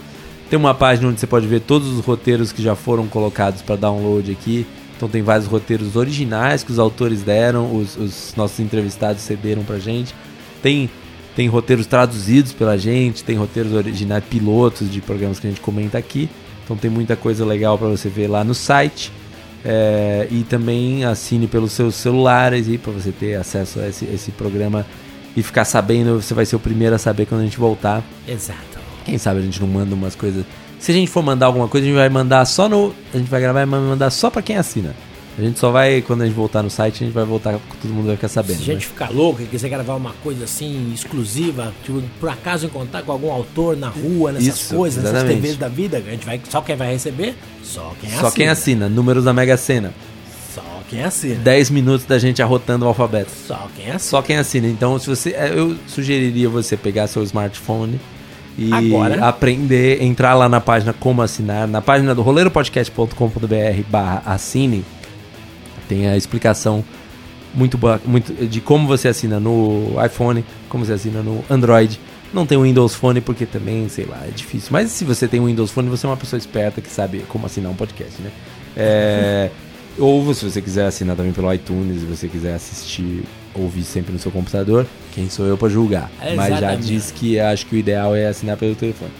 E o que mais, Embu? O que, que você vai fazer? Conta para pessoas o que, que você vai fazer agora no seu Olha, agora eu resto vou, de ter, maio. eu vou ter que ficar confinado num resort em Angra dos Reis com 27 mulheres maravilhosas. Tá bom, hein? Porque meu trabalho é fazer o Miss Brasil 2018. Miss Brasil Be Emotion 2018. Quando as pessoas podem assistir isso aí? Olha, vai passar dia 26 ao vivo na Band. Então, tá certo, ué. 26 de maio. E você pode entrar no canal do YouTube. Uhum. Lá tem o canal do Miss Brasil, que vai ter o confinamento, que são esses episódios Ah, gravados. seu trabalho é no YouTube. Exatamente. Não, vai estar lá também que eu vou escrever o roteiro do evento inteiro. Também, caralho, Exato. cara. Que É que- honra. É, é legal, mas é que aquela coisa é um formato já, né? Você meio que preenche o formato. Sim, Mas é sim, muito legal, um espetáculo bacana, com mulheres bonitas. É meio brega, mas é bacana. Não, agora tá, tá voltando ao Zeitgeist cultural, eu acho. Exatamente. Tá É. dando uma modernizada assim, galera. É Uma coisa até falei agora, mas. Ah, até contrataram os amiguinhos pra dar uma modernizada. Sim. Um pouco de reality misturado. Tá bem Sim. bom. Eu assisti o 2017 pra, pra me inteirar e fazer o roteiro. Me surpreendi. Tá muito bom mesmo. Então, legal. E da minha parte, eu continuo fazendo o papo de segunda, mas eu nem sei o que vai ser, né? Vai ter, daqui a pouco vai vir um meninão aí. Luiz coming. E eu vou, enfim, provavelmente vou estar muito ocupado pra falar com vocês. Ah, é uma pena, mas é porque eu gosto de vocês. Eu vou voltar, a gente vai voltar em junho, provavelmente, é, com novos entrevistados, com novos quadros. Aliás, eu- um abraço também para as pessoas que entraram em contato comigo É, e falaram. é interessante. Começamos a receber, que bonito, velho. a gente tá recebendo coisas, as pessoas estão ouvindo. É interatividade, né, Gustavo? Interatividade, exatamente. Obrigado a quem falou com a gente. É, a gente recebe as suas mensagens todas. Vamos continuar respondendo pela internet. Eu vou continuar na medida que der tempo e de repente o bebê tá dormindo. Eu vou continuar divulgando o que a gente já fez. Então, se você não ouviu todos os podcasts agora, aproveita esse tempo. Porque aí, quando a gente começar a segunda temporada, você, Você já tá você vai ter que ter ouvido todos. Senão você não vai entender. Você não vai, não, vai ter, não vai pegar o código especial que nós colocamos aqui. Isso, se você juntar a centésima quinta palavra de cada, de cada podcast, dá um código secreto. Exatamente. É, mas, enfim. E isso, tô, tô enrolando porque eu não quero me despedir, mas eu vou me despedir. É, agora. não é uma despedida, Gustavo, é um até logo. É um até logo, um Pense em breve. cara e sempre assim. Um breve até logo pra vocês. Essa foi a primeira temporada do Roleiro Podcast. E quando vocês menos perceberem, a gente já tá de volta. Um abraço. Um abraço, tchau, tchau e. Roleiros!